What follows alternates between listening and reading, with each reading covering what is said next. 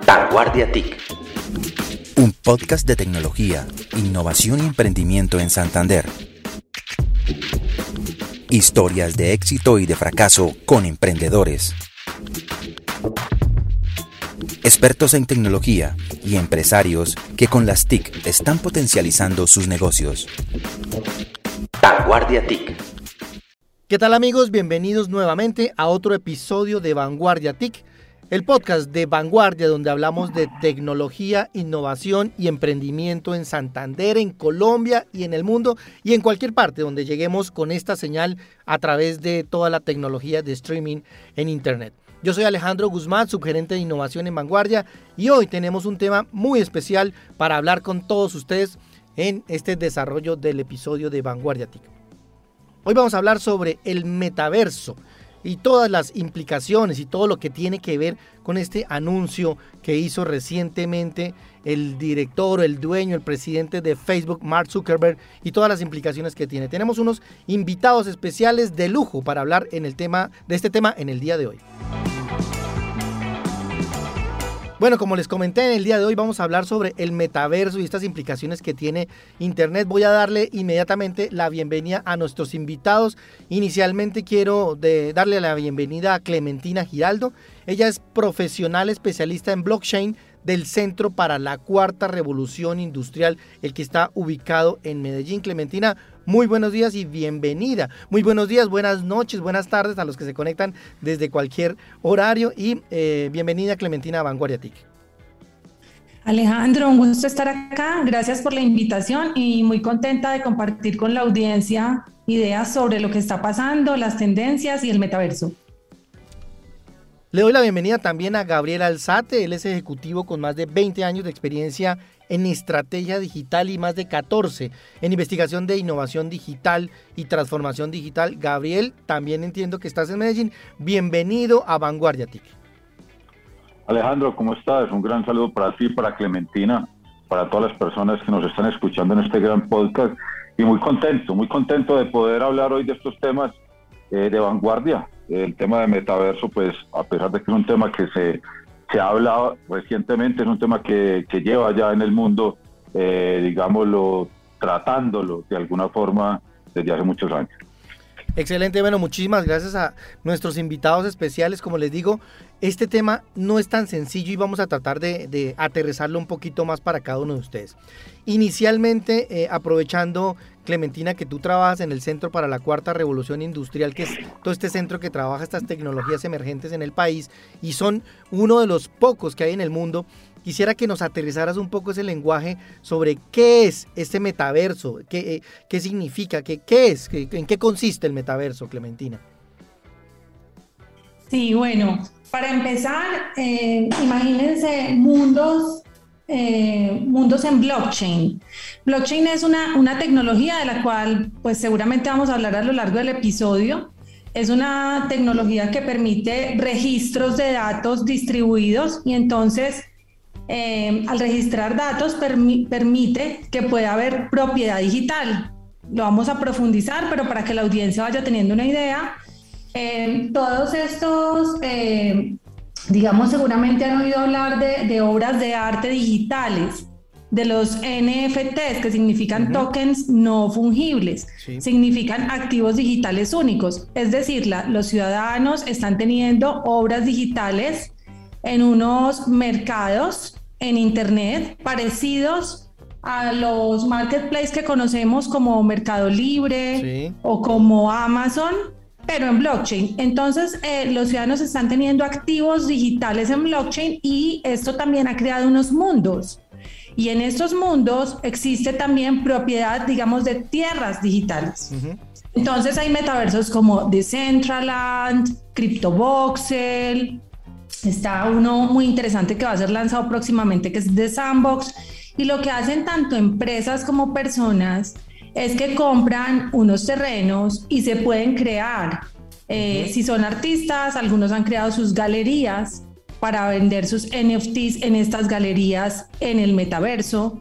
Existen discotecas y esto nos va a llevar no solo a tener propiedad digital, que después o sea, que además de manifestarse en industrias como el arte o en los videojuegos, eh, también, o en las relaciones sociales, al tener como zonas de entretenimiento donde la gente se conecta, puede o no usar unos dispositivos para, para desplegarse o moverse en estos, en estos metaversos y dispositivos como lentes especiales, como chalecos.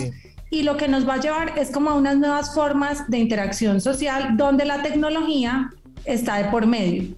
Digamos, a grandes rasgos es eso, mundos, blockchain, tienes propiedad digital eh, única y tienes unas formas de interactuar, de interactuar con comunidades dependiendo de, de lo que, digamos, adquieras o de lo que utilices, porque también puedes entrar como a usar algún servicio y salir.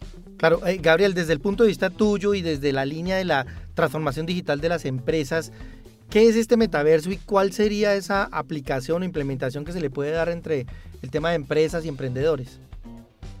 Sí, Alejandro, mira, el metaverso realmente, eh, si nos vamos al año 2000, existía Second Life. Second Life era una, una, un mundo virtual. Clementina lo estaba mencionando. En ese mundo yo podía entrar y comprar, por ejemplo, un espacio, como comprar un lote dentro de ese mundo. Sí. Y podría montar ahí algún evento o, o montar algo. Yo era un avatar dentro de ese mundo. A mí me pareció espectacular, yo lo conocí en el año 2001. Sí, sí, yo también. Realmente no, no, volví a saber de, de, de, Second Life, pero eso para mí empezó a mirar todo el mundo desde la virtualidad. Lo que pasa es que ahora con las nuevas tecnologías, hoy hablamos, por ejemplo, de tecnologías eh, como gemelos digitales, gemelos digitales, para que nuestra audiencia lo, lo, lo entienda un poco, es la duplicidad de una máquina o de algo físico pasarlo a digital. Esas tecnologías ya existen. Por ejemplo, los seguros están utilizando mucho eso para, para prevenir el daño de maquinaria en alguna empresa, porque se duplica, las turbinas de los aviones, por ejemplo. Sí. Entonces son tecnologías que van a ayudar, todo lo que es, todo lo que es 3D, por ejemplo, el diseño 3D va a ayudar a esto.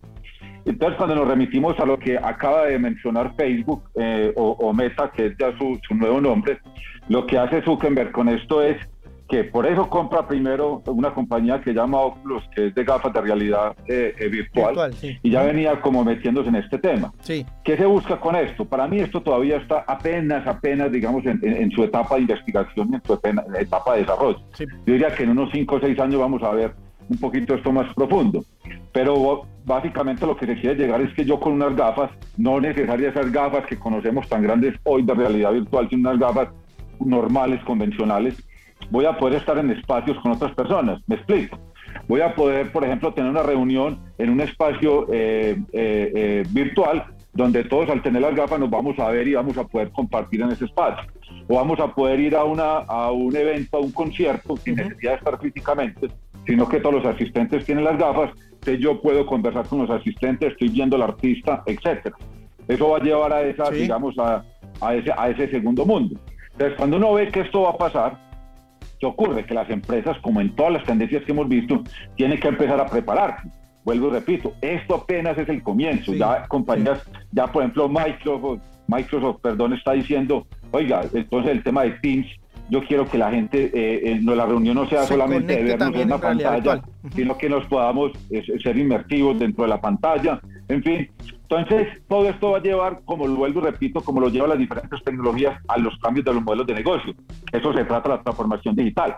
La transformación digital no es implementar las tecnologías, la transformación digital es cómo transformo las organizaciones, cómo me transformo como persona, claro, apalancado en un habilitador como son las tecnologías. Entonces, claro. cuando la, por eso la vigilancia tecnológica debe ser permanente, porque me da ideas más no es la que me genera la estrategia. Genero la estrategia basado en las ideas que me pueda dar la tecnología. Y en este caso el metaverso, vuelvo y repito, siendo en pañales, estando muy nuevo, pero tenemos que empezar a visualizar qué puede pasar en nuestros modelos de negocio. Claro, mira, eh, Gabriel Levy, que él es conferencista y docente y asesor en comunicación digital, también nos envió su eh, comentario acerca de lo que es el metaverso. El concepto de metaverso o metauniversos, que es exactamente lo mismo, eh, fue básicamente acuñado a partir de una novela que se publicó en el año 92 eh, que se llama Snow Crash, que fue propuesta por Neil Stevenson. Eh, y básicamente, o sea, en palabras muy simples, los metaversos son entornos donde los humanos interactúan social y económicamente como si fueran iconos o representaciones gráficas. Eh, todo eso ocurre a través de una plataforma digital, generalmente como lo conocemos hoy en día en Internet. Es básicamente una metáfora amplificada del mundo real, pero sin las limitaciones del mundo físico, particularmente las limitaciones eh, tecnológicas y económicas. Eh, eh, podemos decir que en el momento histórico en el que nos encontramos, los metaversos, en, una mirada o en una concepción amplia, solo existe en, en, representaciones que han desarrollado ciertas plataformas como Second Life o ciertos videojuegos y poco a poco se ha venido materializando con las óculos, las cámaras de realidad virtual y otros dispositivos tecnológicos que lo que hacen es darle una viabilidad eh, en su proceso de implementación. Pero, pero no hemos llegado, digamos, a la concepción completa de lo que es un metaverso. Y justamente es la apuesta de lo que ha, planteado en este momento eh, Mark Zuckerberg como CEO de Facebook. Lo que él quiere es ser la empresa que dado el número de usuarios que tiene, el músculo financiero, el conocimiento tecnológico, la capacidad de ingeniería, ser la empresa que desarrolle eh, toda la estructura y el andamiaje de lo que debe ser eh, los metaversos en los próximos años y finalmente lo implemente. Eh, por supuesto, no es un camino fácil y, la apropiación que eso requiere en términos de usabilidad por parte de los usuarios eh, no es tampoco un camino simple de, implementar, pero eh, digamos se lo ha propuesto como una ruta eh, y, un, un, modelo de desarrollo. Clementina, desde tu, desde tu punto de vista, ¿Cuál, cuál, ¿Cómo se pueden darle valor a los sectores económicos que tú nos hablas? Tú, tú me contabas eh, antes de, de, agendar este podcast que los artistas ya te están enviando su versión digital y su versión impresa de las obras. Hablémonos un poquito sobre cómo se están potencializando los sectores económicos con ya la implementación de, de este metaverso y estos negocios y estos NFT que están manejando actualmente las industrias. Sí, fíjate, al principio del podcast comentaste que eh, soy especialista en blockchain del Centro para la Cuarta Revolución Industrial. Así es. y quiero mencionar esto porque ¿qué es la Cuarta Revolución Industrial? La gente dice, ¿qué es eso? Sí, ¿qué, ¿eso para qué es? Bueno, la Cuarta Revolución Industrial es la fusión de lo físico, lo digital y lo biológico. Cuando uno dice fusión, es que cada vez vamos a estar inmersos en esta, en esta mezcla de los mundos digitales y físicos y en algunos momentos no nos vamos, no nos vamos a dar cuenta, vamos a estar muy, muy, muy inmersos en ello. Entonces, eh, los artistas, eh, ustedes saben que hay artistas que son nativos en físico, tienen obras en óleo, en acrílico. Lo que está pasando con ellos es que ellos están llevando sus obras a estos metaversos, las digitalizan y las llevan. Y como les mencionaba ahora, Existen unos marketplaces eh, para que la audiencia vaya tomando nota y vaya familiarizándose con propiedad sobre el asunto. Por ejemplo, uno de los más posicionados se llama OpenSea. Entonces, quien entra a OpenSea es haga de cuenta entrar a Mercado Libre, pero simplemente que el artista va a subir su colección digital. Eh, y eh, me parece importante que la gente entienda, digamos, respecto a lo que decía Gabriel, que en el 2000 hubo unos metaversos, es cierto, Sí. Pero digamos que la tecnología blockchain le da unos atributos muy importantes, porque la tecnología blockchain, al ser, una tecnología de registro de datos, vamos a ir, volver al caso del artista, y digamos, este, yo tengo un cuadro acá detrás de mí que lo hizo Tom Fry. Tom Fry es un artista de Londres que si lo buscan en OpenSea, él ha estado en el front page en, la página principal del, del, marketplace, porque ellos llevan su obra a digital, la suben como un archivo, pero la diferencia con una foto digital es que blockchain le da unas propiedades de quién es el creador, le da unas propiedades de en qué momento se registra la obra en el marketplace. Y cuando alguien la compra, la compra sale del perfil del artista esta obra y va al perfil del coleccionista y el perfil básicamente es una wallet, un wallet digital. Sí, una billetera eh, digital, una billetera digital. Es una billetera digital de criptoactivos. Entonces, en blockchain hay, hay diferentes blockchains. Eh, digamos que la más utilizada para estas transacciones de, de, los metaversos es Ethereum, porque permite contratos inteligentes. Eso le puede sonar un poquito técnico a la audiencia, pero qué rico que se empiecen a familiarizar también con estas palabras, contratos inteligentes, contratos que se realizan en blockchain de forma automática, donde el vendedor estipula un precio, el coleccionista determina que compra esa obra y de manera eh, eh, en tiempo real se hace la transacción. ¿Qué nos da blockchain? Nos da la identificación del creador, la trazabilidad, la inmutabilidad, esa, esa transacción no se puede eh, modificar eh, porque va en la cadena de bloques de blockchain que va registrando en múltiples puntos esa transacción y también nos da el tiempo preciso y el, valor de esa transacción. Y algo no menor, en los contratos inteligentes uno puede estipular condiciones. En el caso de los artistas se estipulan los royalties. Cuando el coleccionista vaya a volver a vender esta obra, automáticamente ese contrato inteligente le va a dar unos royalties al creador. Todo esto transforma todas las industrias. Les puse el ejemplo con los artistas. Sí. Pero ¿qué pasa en la industria de la moda? Como les dije que la cuarta revolución digital es la fusión de lo físico, lo digital y lo biológico, podemos tener unos de un Colombia Moda, por ejemplo, un Inex Moda, hablando de Colombia, que mezcle realidad aumentada, que tenga algunas prendas que estén tokenizadas, se está hablando ahora de algo de moda digital. Recuerden que los videojuegos, los niños les van a pedir a ustedes sus wallets sus Metamask para comprar con cripto los trajes o los atuendos de sus, de sus personajes en los videojuegos. Y aunque eso les, les suene muy, muy, muy loco, lo que les decía Gabriel ni siquiera es que va a pasar. Lo que les decía Gabriel es que está pasando. O sea, a mí cada semana me llegan de los artistas invitaciones a fiestas en el metaverso, donde por ejemplo Saidre, que es un artista peruano, está eh, con unas criptollamas y Baby Criptollamas tiene una galería de tres pisos, hizo un Machu Picchu en CryptoVoxel y tú puedes ir a la fiesta, compras alguna obra de arte y cuando decías que llega la obra física, es porque algunos artistas como contenido desbloqueable entregan también la pieza original acompañada del NFT. Entonces hay todo un mundo por explorar en cualquier industria que tenga showrooms.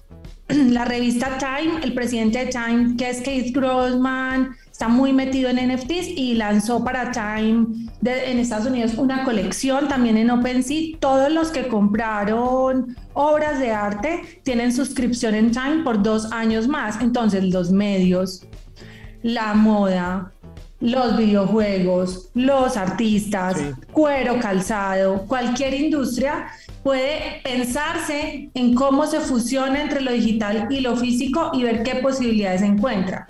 Claro, hay algo importante que también que, que hay que destacar y que nos dice Clementina es toda esta trazabilidad que se puede manejar. Específicamente en Santander se puede hacer un ejemplo con lo que podría hacer con la trazabilidad del café. También eh, escuché unos podcasts también adicionales que grabas Clementina sobre que me estoy tomando mi taza de café y puedo tener la trazabilidad de desde dónde se cultiva, cuál es la finca. Eso es una aplicación directamente para el sector en Santander. hablando del café, también podemos hablar de la piña y otra línea con emprendedores. Gabriel Levy también nos dejó un comentario sobre las aplicaciones y los y las y las digamos que cómo se puede afectar internet con el metaverso. En el caso particular de la propuesta que ha formulado Mark Zuckerberg desde Facebook, eh, esto no es una iniciativa que ha partido de cero, es decir, ya antes eh, habíamos conocido la intención que tenía la corporación de Silicon Valley de desarrollar este proyecto, pero muy posiblemente por toda la crisis reputacional que ha tenido en los últimos días a propósito de los Facebook Papers y las revelaciones que se han hecho mm, de que conocían el nivel de polarización que produce la plataforma y cómo lo utilizaron para ganar dinero, eh, de otros aspectos eh, preocupantes como eh, el caso de Cambridge Analytic, eh, los estudios que acaba de publicar la CMA británica, el organismo de la competencia británico, informando eh, que Facebook tiene una posición de mercado que constriñe la libre competencia y es una posición monopólica. Todo esto probablemente lo que hizo fue acelerar el proceso para que Mark Zuckerberg implementara a Meta como corporación y la estrategia de los metaversos que sin lugar a dudas eh, se convierten digamos en una muy buena cortina de humo para, para, tapar el otro escándalo. Independientemente de que, insisto, no es un proyecto nuevo, sino que es un proyecto que ya venía trabajando desde hace tiempo, simplemente aprovechó la coyuntura para tapar un poco el otro tema y poner como primer asunto de la agenda informativa este, este asunto. Respecto a lo que dices, sí, a ver, un, solo para, digamos, distinguir algo. Blockchain tiene unos usos en el mundo físico. El uso que tú mencionas de trazabilidad de café puede ser un uso de blockchain porque en, vas registrando, en vez de registrar que un, un artista vendió una obra, tú puedes registrar que una persona sembró un café como en iFinca, registran a los productores, puedes subir a blockchain los videos de estos productores y puedes usarlo totalmente como para la cadena logística o para la cadena eh, productiva del café. Eh, y de pronto esto se registra en blockchain y no necesariamente tiene una relación en un metaverso porque no tenga una interacción social, pero si lo hacen además con un propósito, digamos, de participar como en un mundo, que sería como lo de tener unas relaciones.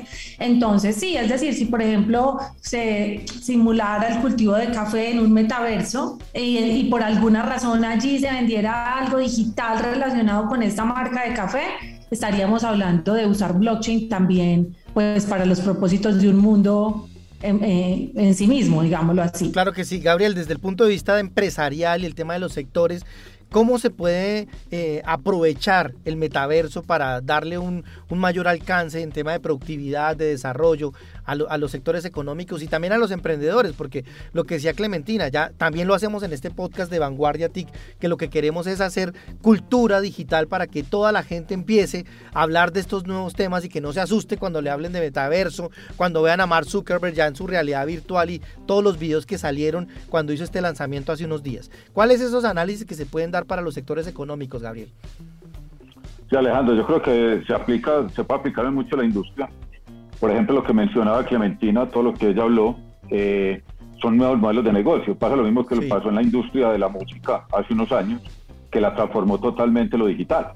O sea, eh, la industria de la música fue de esos primeros eh, modelos de negocio que le tocó transformarse. Recordemos que antes los artistas vendían eh, vendían discos, hoy regalan discos, hoy lo que eh, eh, ellos funcionan hoy es a través de sus conciertos, de volverse casi, digamos, unos influencers, etcétera. Lo mismo que mencionaba Clementina frente a lo que hace blockchain y con todo este tema de las criptomonedas, lo que está pasando en el, en el, en el, en el tema de toda esta industria, pues lógicamente es un cambio. Ya si nos vamos a lo que realmente el metaverso puede hacer en, la, en, la, en las empresas, mucho, desde las mismas personas eh, hoy hablamos del tema del teletrabajo. También no me gusta hablar de teletrabajo, yo hablo mejor de trabajo flexible. Sí. Porque el teletrabajo es como si fuera blanco-negro. Vaya dos veces a la oficina y vaya y tres veces se queda en la casa. No, yo creo que el trabajo flexible es, ¿por qué tengo que ir a la oficina? Voy cuando tengo que ir. Voy a un coworking porque quiero compartir co-crear con otras personas. Me quedo en mi casa para ciertas reuniones o tengo que hacer una presentación, lo hago más fácil desde mi casa, no me tengo que movilizar. Entonces, creo más en el trabajo flexible y todo esto que se está pensando en el metaverso desde la parte de, de, estar inmersos en una realidad eh, virtual eh, o mixta, como lo llamo yo, virtual y... Eh, presencial o... no, de, virtual y, y, bueno, ahorita me acuerdo. Entonces, todo esto va a llevar a que la forma de trabajar va, también va, va, eh, a ser diferente. va, a cambiar. Yo voy a poder estar en una junta donde van a estar todos, pero realmente estoy en mi casa. Eh, voy a poder hacer reuniones de otra forma. Voy a hacer temas de co-creación, por ejemplo, que hoy eh, son tan importantes con personas de otras partes del mundo, lo que llamamos de innovación abierta. Entonces, vienen mucho. Ahora, ya empezamos a ver, Clementina ha hablado de un tema, por ejemplo, de la moda.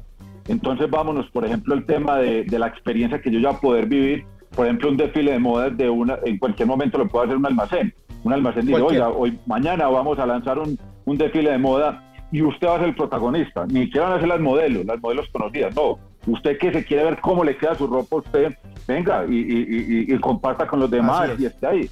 Entonces va a cambiar mucho la experiencia. Por eso yo digo que las empresas siempre tienen que estar preparadas en, en la tecnología que viene de cómo la pueden empezar a pensar en sus modelos de negocio. Es que es difícil. Hoy una de las habilidades, y, hablaba con un headhunter la semana pasada que me decía, creando un perfil digital o de un perfil de, de, de, de, lo que se requiere hoy en las compañías, y, y, uno les dice, tienen que saber de tecnología, y la gente cree que dice, cuando uno dice tiene que saber de tecnología, es saber del código, o es saber el lenguaje. Eh, no, es una parte que es la técnica, pero la otra parte estratégica es que yo conozca, por ejemplo, Clementina es una persona que sabe mucho de blockchain, pero seguramente ella es capaz de aportarle a una empresa desde la estrategia de cómo utilizar el blockchain. Eh, seguramente Clementina no se puede saber del, del, tema de cómo se fabrica, cómo se desarrolla, pero creo que también lo importante es que nos puede ayudar a, pensar de cómo llevar a la industria en modelos diferentes. Y eso es parte de lo que tenemos que entender. Si yo entiendo muy bien el, metaverso, si lo estudio, ayer precisamente me llegaron dos, dos papers de esto, la pena los estaba leyendo ahora en la mañana, y, y uno tiene que empezar a estudiarlos para poder entender y saber en las organizaciones esto cómo se mueve en mi modelo de negocio.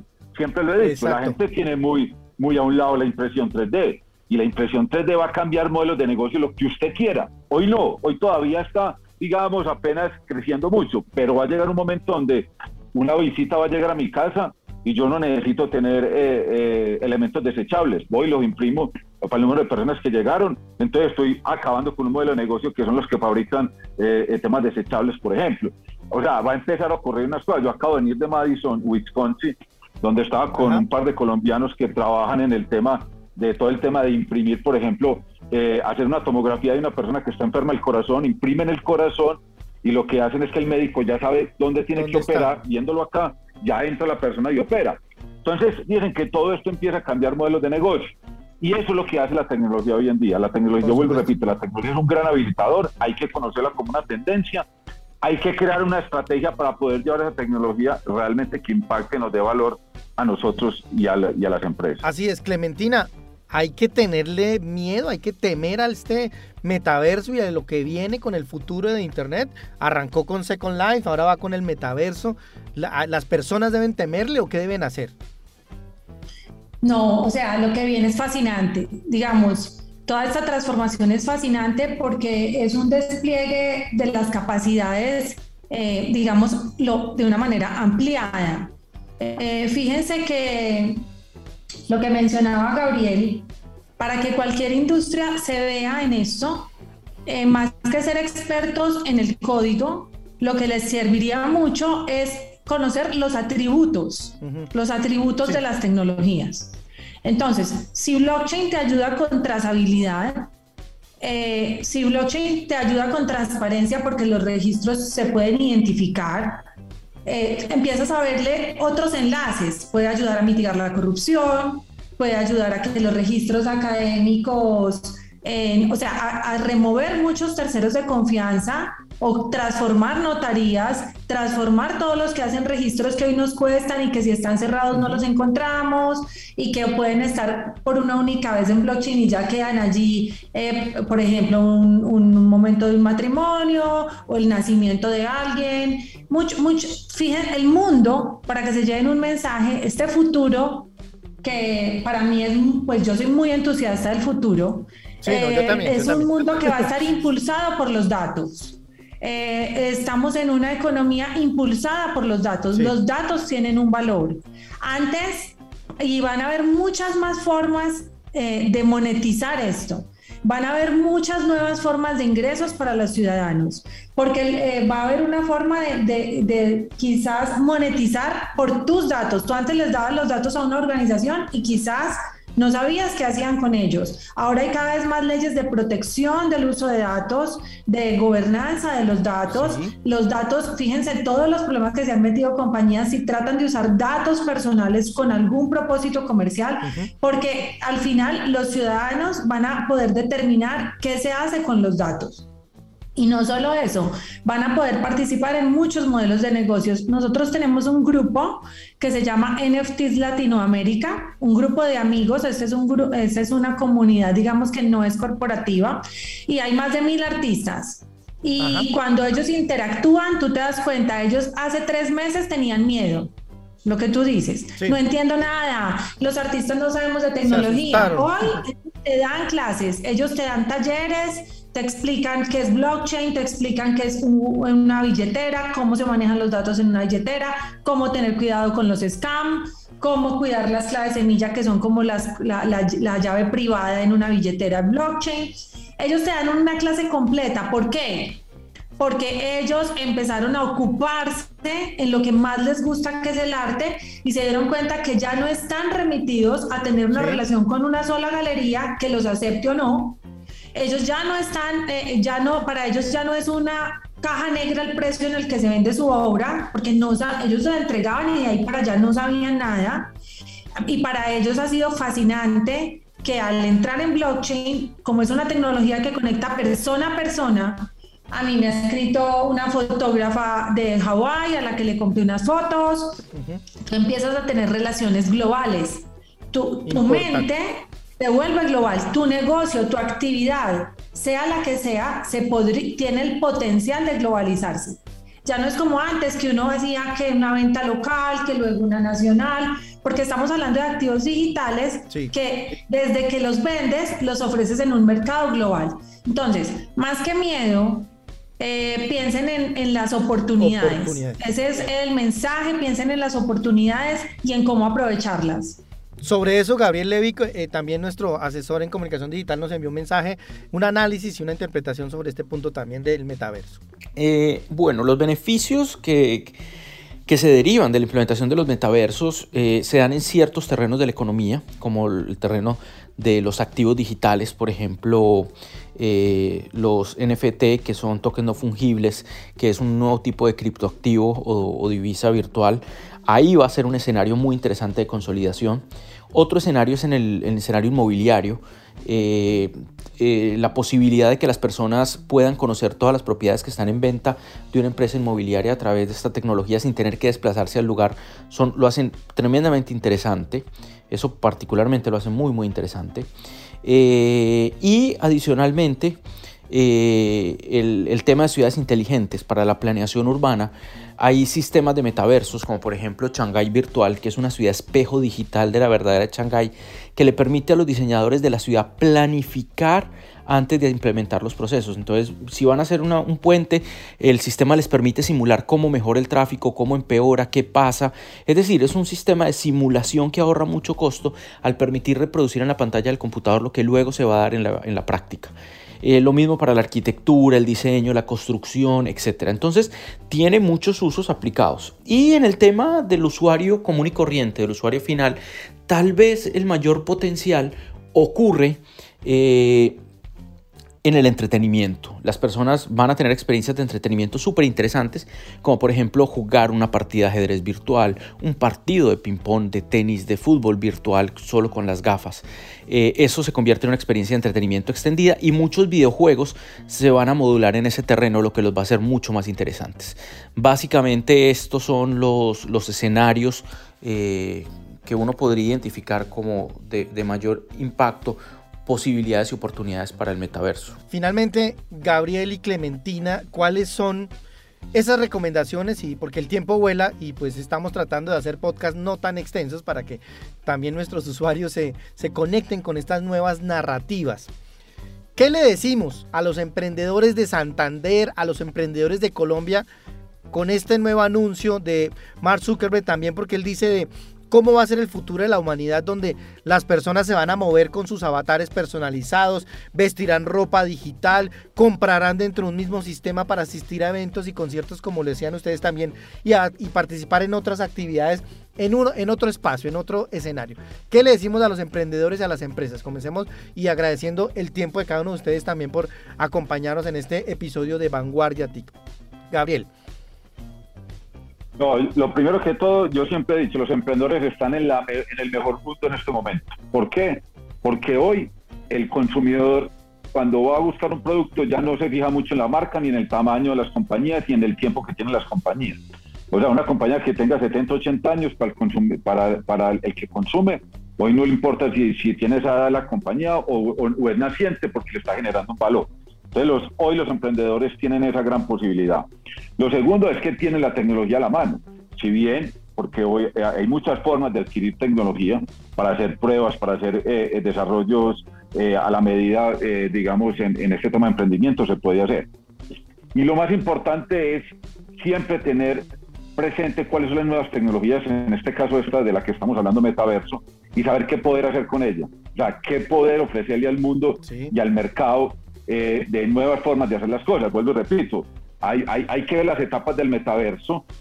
seguramente lo que están soñando las grandes tecnologías todavía faltará, pero como Clementina lo mencionaba, ya hay cosas que se hablan de metaverso y que son reales. Entonces ir mirando eso y cómo poder generar yo siempre me enfoco, y a mí siempre van a escuchar mucho hablar de modelos de negocio, porque realmente lo que estamos buscando en la transformación es eso, buscar modelos de negocio.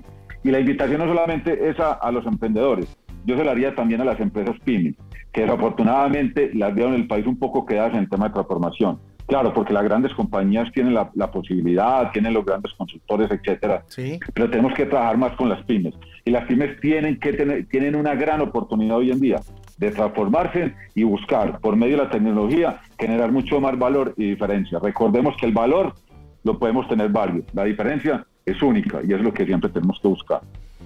Bueno, Gabriel Alzate, muchísimas gracias por acompañarnos en este episodio de Vanguardia TIC. ¿Cómo te encuentran nuestra audiencia eh, en, en Internet por si quieren conectar contigo y ampliar estos temas, Gabriel? Sí, en LinkedIn, que soy donde trabajo más temas de investigación, como Gabriel Alzate Tobón. También pueden visitar mi sitio que es www.gatdigital.co. Allí están todas las conferencias, talleres y las, y, las asesorías que presto. Muchas gracias, Leandro, por la invitación. Claro que sí. Eh, Clementina, ¿qué le decimos a las empresas y a los emprendedores para que eh, entren o, o, como que se lancen este, en esta nueva etapa de Internet y con su metaverso? Bueno, lo primero y lo más importante es que no es el futuro, sino que es el presente. Esto ya empezó y es imparable. Eh, lo segundo es que para ser exitosos en, en, esta cuarta revolución industrial, las comunidades son muy importantes. Digamos, los metaversos son importantes, se viven en comunidad. Eh, lo que decían ahorita, existen, por ejemplo, la comunidad de los apes, hicieron una fiesta, em, todos los que han comprado un NFT de un Apes, que es su avatar, unos monos, hicieron una fiesta, alquilaron juntos un yate en Nueva York y conviven como un, es como un club social. Eh, antes eran grupos en Facebook, antes eran grupos, no, ahora son colectivos y es entonces las empresas, los emprendedores sean parte ya ya para que no los deje, digamos, el tren de comunidades que ya viven y conviven entre lo físico y lo digital, porque viviéndolo, ahí mismo lo relacionan más fácil, les calza más fácil con el negocio, porque entonces los de las comunidades mandan a hacer camisetas, bueno, hay para todos los usos y para todas las cosas. Eh, y tercero, participen en eventos donde empiecen a conocer más casos de uso. Visiten la página del Centro para la Cuarta Revolución Industrial, c4ir.co.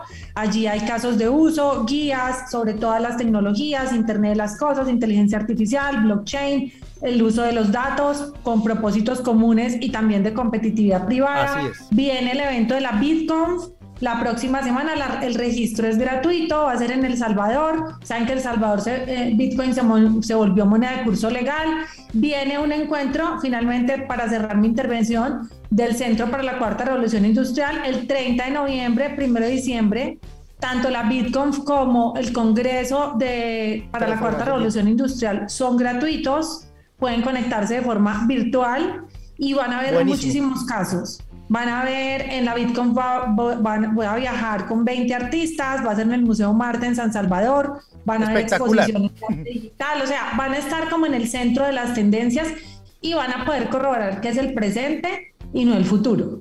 Claro, espectacular. Aquí el mensaje, Clementina, es que toca montarse ya en, este, en esta no sé, tendencia, moda en esta iniciativa de, de, lo que se está manejando y lo que viene con el metaverso. Clementina, muchísimas gracias por acompañarnos aquí en Vanguardia TIC. ¿Cómo te encuentra nuestra audiencia también por si quieren hablar y ampliar contigo estos temas?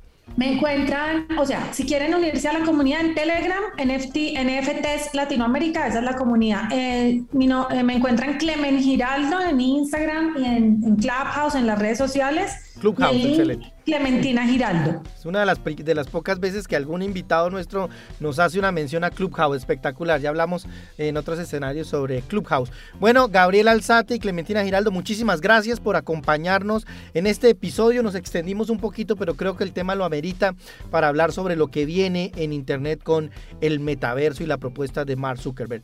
Yo soy Alejandro Guzmán, subgerente de innovación en vanguardia, arroba Alejo Rayalpizo Guzmán G en Twitter y conéctense con nosotros en todas las plataformas digitales de Vanguardia, vanguardia.com, Facebook, Twitter, YouTube, Instagram, LinkedIn. Estamos en todas las plataformas y nos vemos en la web en otro episodio de Vanguardia TIC. Hasta luego. Vanguardia TIC. Un podcast de tecnología, innovación y emprendimiento en Santander.